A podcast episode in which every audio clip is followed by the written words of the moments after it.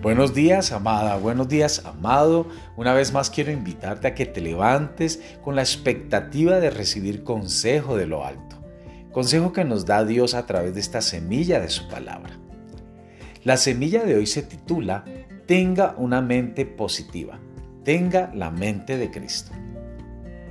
Las escrituras han agobiado a muchas personas. Si estas no fueran las palabras de Dios, muchas personas no creerían. Así es, la mayoría de las personas mueven la cabeza y preguntan, ¿cómo puede ser esto posible? Pablo, en 1 Corintios capítulo 2, verso 16 nos enseña, porque ¿quién conoció la mente del Señor?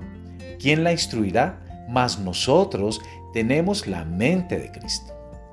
Así que Pablo no estaba diciendo que somos perfectos o que nunca caeremos. Él nos está diciendo que como creyentes en Jesús, el Hijo de Dios, nos fue dada la mente de Cristo. Es decir, Podemos tener pensamientos espirituales porque Cristo está vivo en nosotros. Ya no pensamos de la misma forma en que una vez lo hicimos. Empezamos a pensar como Él lo hacía. Cuando tenemos el Espíritu Santo viviendo y activo en nosotros, la mente de Cristo está en funcionamiento. La mente de Cristo se nos da para guiarnos en el camino correcto. Si tenemos su mente, vamos a tener pensamientos positivos. Vamos a pensar lo bendecido que somos y cuán bueno ha sido Dios con nosotros. Jesús fue positivo a pesar de que mintieron acerca de él, de que estuvo solo, de que no fue comprendido y de muchísimas otras cosas negativas. Fue abandonado por sus discípulos cuando más lo necesitaban y aún así él se mantuvo positivo, siempre capaz de ofrecer palabras de ánimo y edificación. El solo hecho de estar en su presencia sugiere que todo temor, pensamiento negativo y esperanza desalentadora se evapore en el aire.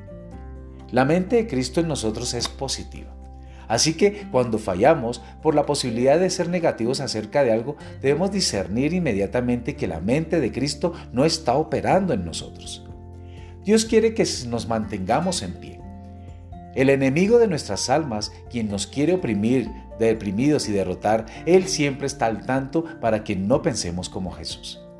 Tenemos muchas oportunidades para pensar de manera negativa, pero es porque la mente de Cristo no está obrando en nosotros.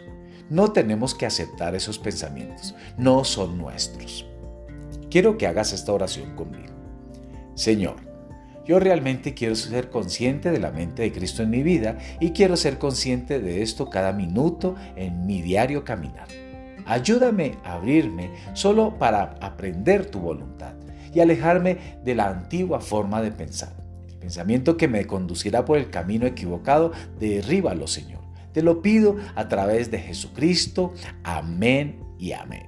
Amados, que esta semana sea una semana de mucha bendición.